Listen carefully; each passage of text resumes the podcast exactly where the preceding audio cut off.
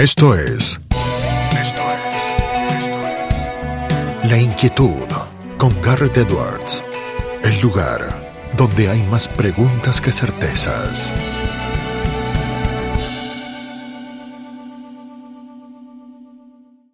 Vamos a conversar con el periodista especializado en finanzas, columnista televisivo y autor de diversos libros, Mariano Gorodich. ¿Qué tal, Mariano? Muchas gracias por conversar con nosotros. Adriano Mandolesi te saluda.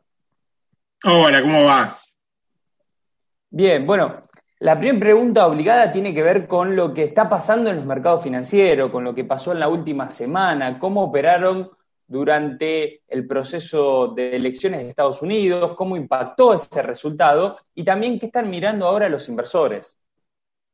Eh, a ver, hay mucha cautela, ¿no? Este, porque, porque la baja que tuvo el dólar eh, fue, una, fue bastante artificial, ¿no? No, no fue una baja espontánea. ¿Por qué? Porque tuviste al gobierno vendiendo bonos en dólares para hacer bajar el dólar bolsa o el, estando en el contado con liquidación, como el dólar MEP.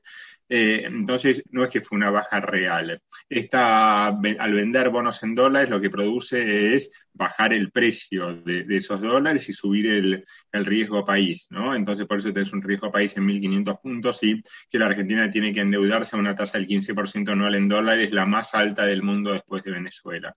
Eh, y por otra parte, para bajar eh, al blue, este, hasta que tomó eh, el, impulso, lo que hizo el gobierno fue intervenir también en el mercado del blue mediante manos amigas, dando dólares baratos este, para bajar el precio. Entonces, tenés el contexto de que esas dos bajas mm, que parecieron muy buenas, fueron irreales, porque fueron artificiales y fueron eh, mediante intervenciones del gobierno, además de que el gobierno eh, había prohibido a los bancos y agentes de bolsa operar el dólar bolsa. Entonces, este, prohibido de palabra, ¿no? Diciendo, che, tomate un feriado, che, basta de comprar dólares. Bueno, eh, fue intimidatorio el mensaje. Ahora, si vos ves alrededor un poco lo que está pasando, ¿qué, qué ocurre? Y tenés una caída de reservas del Banco Central, que perforaron ya los 40 mil millones de dólares de reservas brutas y las reservas de libre disponibilidad ya son negativas en 2 mil millones de dólares. Esto lo que trae es susto en los ahorristas, ¿no? que sacan sus depósitos en dólares del banco, porque dicen, uy, eh, Dentro del Banco Central hay 12 mil millones de dólares que son encajes, que es la plata que tienen los depositantes en los bancos. Y dice, uy, para, no, no, no, vaya a hacer cosas que usen mi plata. Entonces, desde el super cepo del 15 de septiembre hasta hoy se fueron 2.500 millones de dólares de los bancos eh, por parte de los ahorristas que encima tuvieron que sacar turno. Imagínate lo que hubiese sido este sin turnos.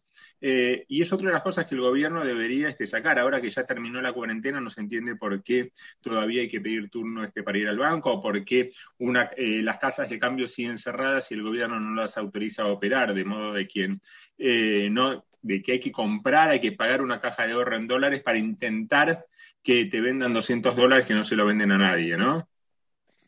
Mariano, eh, ¿pensás que la brecha entre el dólar informal y el dólar mayorista que se acortó en las últimas semanas no es sustentable en el tiempo, este acortamiento de la brecha? Eh, a ver, el gobierno dice mucho del, eh, dice que el dólar blue es, ilegal, es de narcotraficantes, es de delincuentes, entonces que no hay que tomarlo como referencia. Ok, tomemos este entonces como referencia al dólar bolsa, al dólar financiero, que es el, único dólar este que se puede comprar legalmente eh, lo que uno quiera, porque los otros, este, el MULC, el Mercado Único Libre de Cambios, deberían cambiar las siglas, ¿no? Porque no, es libre, no es de cambio, no es nada, ¿no?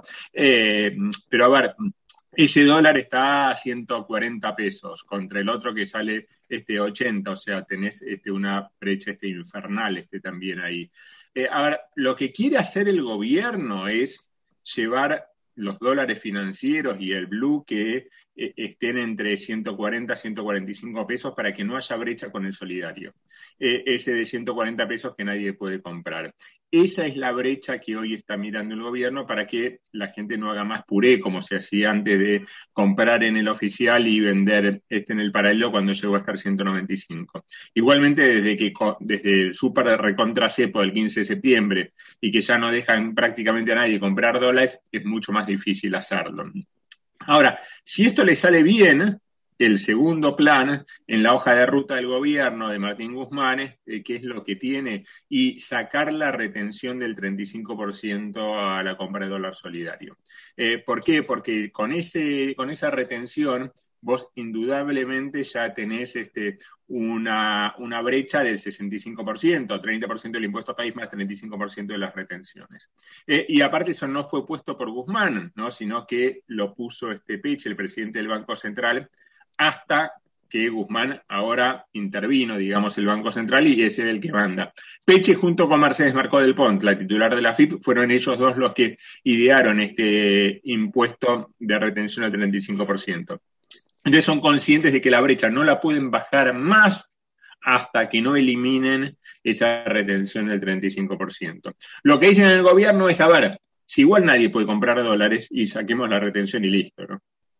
Ahora, eh, ¿vos considerás que está atrasado el dólar mayorista? El gobierno señala que no va a devaluar, pero lo cierto es que, como señalaste hace unos minutos, el Banco Central sigue perdiendo reservas y ya están en niveles críticos si uno analiza las reservas líquidas eh, y ya las netas están en, valores también bastante complicados. ¿Vos pensás que puede seguir esta dinámica? ¿Es sustentable a pesar de las restricciones si no hay un cambio de política monetaria y cambiaria?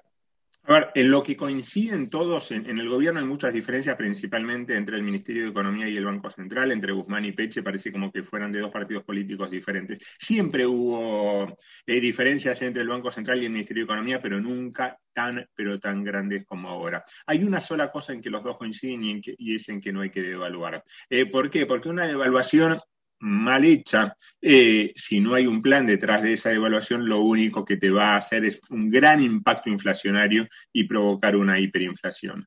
Eh, entonces, se niega el gobierno a devaluar. Lo que le pide el Fondo Monetario Internacional es que acelere la, la microdevaluación. Eh, le gusta siempre al FMI, le gusta un tipo de cambio alto, entonces le gustaría un dólar oficial más cercano a los 100 pesos, no, no, que haya una super devaluación, pero sí que empiece a acelerarse. De hecho, todos los días el, Banco Central este, va micro devaluando. Hay días que por ahí devalúa hasta un 1% en, en solo un día, pero no, no es que el dólar hay veces este, que, mm, que pierde valor y que baja, ¿no? Siempre todo el tiempo sube el dólar oficial entonces, eh, tienen eso, tienen la sensación de que si devalúan, va directamente a precios. Mariano Garrett te saluda, es un placer eh, charlar contigo, siempre explicás de manera muy clara y llana temas eh, complejos. Esta semana dabas en la llaga y te adelantabas eh, con una nota en el cronista a una cuestión que ya empieza a hacer ruido, que tiene que ver con el malestar de los bancos por las fechas en las que podrán subir comisiones, así lo titulabas, con los bancos que ya habían avisado, pensando en enero en un aumento y después eh, quisieron hacer una rectificativa que el Banco Central no les permitió y le dijeron proceso de cero desde el comienzo para poder aumentar lo que ya extendería a marzo el aumento que los bancos eh, tenían en mente. Eh, la pregunta no solamente por ese caso, sino por una situación que probablemente se dé en abstracto en todo el mundo, pero que en la Argentina parece intensificarse entre los que les toca pagar, que siempre sienten que las cosas son demasiado caras, y los que les toca cobrar, que siempre sienten que las cosas no son lo suficientemente eh, caras como para repagar lo que cuestan, ¿no? Digo, esa falta y esa imposibilidad de encontrarse en un punto de equilibrio es uno de los grandes problemas de la Argentina. No pauses, ni adelantes, o retrocedas. Quédate en La Inquietud con Garrett Edwards. Eh, sí, a, ver, el gobierno no deja aumentar los precios en, la góndola del supermercado. Entonces, ¿qué es lo que está pasando? Y vos ves eh, productos nuevos, envases nuevos, packaging nuevo. Entonces, para el gobierno no hay un aumento de precio porque es otro producto. Mira lo que pasa con el aceite, por ejemplo tenés un aceite de girasol ahora, eh, las tradicionales marcas no están más, hay otras marcas. Entonces, esas, mismas empresas hacen otras marcas, entonces es otro producto, no hay aumento de precio. A vos, como consumidor, sí te sale mucho más caro porque la otra no está más. Y entonces le ponen aceite de girasol plus, con alto contenido oleico. O sea, eh, versus Sarasa para cobrártelo un 40% más caro. Vos querés el común, no hay, ¿no? Yo hice un video ahí en mi Instagram, en mariano.gorodich, donde mostraba esto, mostraba también en mi Instagram, ahí la góndola de la harina, lo que pasa con la harina, le ponen harina de molienda gradual, ¿no? Harina fortificada con zinc. Otro Sarasa para cobrarte la 40% más cara, vos querés la común, no hay. Después el achicamiento de los envases también es lo que te está pasando. Entonces, ¿hay aumento de precio? No. Pero si achique el envase, entonces precio kilo, precio litro sí es mucho más caro. Lo mismo que hacían las empresas en la época de Guillermo Moreno, volvieron a hacerlo este, ahora. Eh, entonces, si no, ¿qué pasa? Y hay eh, una suerte de desabastecimiento en las góndolas en lo que es aceite, azúcar, fideos, de las marcas baratas, de, los primeros precios, ¿no? Mariano, muy claro ese punto. Eh, te vuelvo al dólar eh, y a esta discusión por el monetarismo que ya es histórica en nuestro país. Eh, el gobierno y la propia Cristina Fernández en la carta que le mandó a sus seguidores desde su sitio web lo volvió a poner en, el foco y en el eje de la discusión. ¿Cómo pensás que va a seguir la relación de los argentinos con el dólar en el 2021? Digo, porque el gobierno, todas las medidas que toman, no, desincentivan todavía lo que ellos quieren desincentivar, que es el amor o el deseo de los argentinos por el dólar? No, en realidad el problema no es el dólar, sino el problema es el peso que cada vez vale menos, ¿no? O sea, iríamos nosotros, este, eh, buscaríamos euros, yenes, digo, este, este, reales, peso uruguayo, cualquier cosa menos este, el peso argentino. Eh, esa es la desconfianza que te da. ¿Y por qué? Por la cantidad de plata que emite el Banco Central para financiar el déficit. Entonces, cuando cada vez que uno veía una nueva tanda de IFE, nueva tanda de ATP, ¿qué significaba? Y a la larga más inflación, porque después es plata que va este, impacta en la calle. Empezó en abril eh, todas estas financiaciones este, del gobierno, todo este gasto eh, de emisión, de, darle a la maquinita del Banco Central. Por eso ahora en noviembre eh, tarda unos 7, 8 meses en llegar a la calle. Ahora en noviembre vas a tener una inflación récord por toda esa plata que se había emitido. Y después, a ver, el REM, el relevamiento de expectativas de mercado que hace el Banco Central entre las principales consultoras económicas, da una inflación interanual, o sea, de acá para los próximos 12 meses de un 52,1%. Un plazo fijo en pesos paga un 33%. O sea, el depósito en el banco pierde un 50% frente a la inflación, no pierde por goleada frente a la inflación. Y ni que hablar de lo que puede llegar a pasarte con el tipo de cambio. Cuando ya eh, eh, en un día el dólar te sube este 10 pesos, este que ya perdiste, este como en la guerra. Entonces, debería subir más todavía la tasa este de plazo fijo para incentivar. Lo que pasa es que se encarece el crédito, obviamente, ¿no? Si suben más la tasa este de los plazos fijos. Pero mira cómo todo está tan regulado que hay, eh, todos los bancos te pagan lo mismo, y 33%, porque es lo que les marca el Banco Central. No es que algún banco te paga más, quién me paga más, no, todos pagan lo mismo. Para los grandes depositantes, empresas que quieren depositar más de 10 millones de pesos, no se los toman. Dicen, no, no, no, no aceptamos porque no tienen a quién prestarle después. ¿Por qué? Pues está creciendo mucho la, mucho la morosidad y la incobrabilidad, entonces están muy atentos. Y además, ante esta caída de consumo, ¿quién se quiere endeudar? ¿Endeudar para qué? Para invertir. ¿Para invertir en qué? ¿No? Entonces, eh, es difícil eh, ahí la, ecuación Mira, yo acabo de sacar mi quinto libro que se llama Cómo invertir ya desde menos de un dólar y ganar más de un 100% anual, ahí de mobilebook.com.ar. Lo que yo recomiendo es que ahora lo que está muy barato para el que quiere invertir es la compra de terrenos. ¿no? Este, porque el costo de construcción y de materiales medido en dólares está en la mitad que hace dos años. Entonces, una buena posibilidad para el que tenga 5 mil dólares o desde 600 mil pesos que no necesite por un año, es el crowdfunding inmobiliario, donde puede ser cuota partista en la, de la construcción de un inmueble en un barrio cerrado, por ejemplo, un barrio privado, que eso sí tiene mucha demanda ahora este, por la cuarentena. Y que pueden llegar a rendir un 15% anual en dólares, pero siempre, desafortunadamente, la inversión hay que verla en dólares, ¿no? Eh, ahora, lo que yo digo ahí en el libro, este, cómo invertir desde menos este, de un dólar, ¿por qué digo eso? Porque desde menos del equivalente de un dólar, desde 150 pesos, te compras medio kilo de yerba en el supermercado. Si lo compras con viernes, sábado, domingo, que hasta 50% de descuento, eh, digo, ya la compras muy barato y sabiendo que la inflación va a ser un 50% interanual, te puedes ganar más de un 100%. Por eso que digo que el estoqueo en el supermercado es, un buen, es una buena inversión, digo también, ¿no? Es un buen negocio para el que tiene poca plata para invertir, ¿no? Muy claro y muy buenas recomendaciones, Mariano. Y aprovechando que vos seguís de cerca también justamente lo que ocurre en la micro y en el mundo empresarial, la pregunta tiene que ver por qué se van las empresas de Argentina y si a tu entender se van a seguir yendo también en los próximos meses. Eh, a ver, imagínate que a vos primero no te dejan importar, traes cosas de afuera, no te dejan importar, te prohíben importar, en, un mercado que se achica mucho, porque con al haber hecho la cuarentena más larga del mundo y haberle prohibido trabajar a la gente, la gente no tiene plata tampoco este, para consumir. Eh, no podés, te, prohíben comprar dólares, te prohíben este, girar esos dólares afuera. Si tenés que traer dólares para acá, tenés que traerlos a 80 pesos, si tenés que sacarlos, no podés, o tenés que sacarlos a través del dólar bolsa a 150 pesos.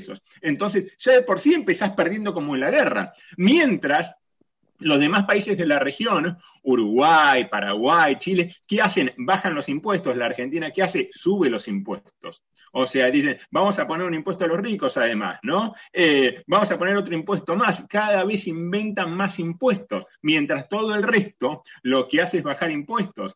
Ya el, ruido de ponerle un impuesto a los ricos, mientras los demás países los están sacando, es decir, andate, entonces, a los ricos le dicen, andate, andate a otro lado. Y en otro lado, en Paraguay, en Uruguay, le dicen, vení, vení, que nosotros no, te cobramos impuestos, porque, a ver, vos vas a dar trabajo, queremos tu plata, ¿no?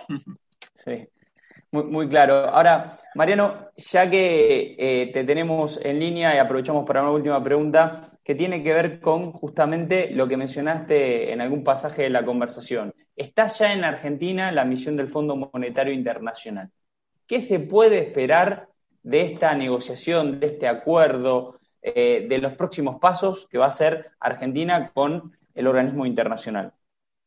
Eh, a ver, la propuesta de Argentina es patear los pagos. Eh, ahora, ya en noviembre, vos eh, tenés que pagarle más de 200 millones de dólares al fondo. En diciembre tenés que pagarle otros 200. Primer trimestre del año que viene tenés que pagarle 1.500 millones. Eh, bueno, en total le debes 45 mil palos, ¿no? Entonces es patear la pelota para adelante porque, claro, vos ves, le haces un hisopado a las reservas del Banco Central y no hay un mango ahí. entonces. Mm, alguna monedita habrá nomás de oro que la tenés que vender nomás. Eh, entonces es patear los pagos para adelante. Si te aceptan patear los pagos por cuatro años y medio, eh, y si te pueden dar algo de guita, todavía quedaron 4.500 millones de dólares, este, hasta 5.400 que te pueden llegar a dar de la gestión Macri para fortalecer las reservas, sería genial. Pero por lo pronto es, uy, dame aire, dame aire, que, que no te tenga que pagar eh, pasame, haceme un rollover, como se llama, pateame el pago que tengo a hacer ahora en noviembre y en diciembre porque no tengo un mango. ¿Qué te dice el Fondo Monetario? Bueno, ok, pero eh, deja de gastar guita, deja de tirar manteca al techo, ¿no? Hace un poco mejor los deberes. ¿Qué significa eso? Y recortar las jubilaciones es lo primero, por eso ahora eh, la ley que manda al Congreso es que las jubilaciones no se ajusten según inflación, sino según recaudación que está cayendo muchísimo, con lo cual los cagan a los jubilados.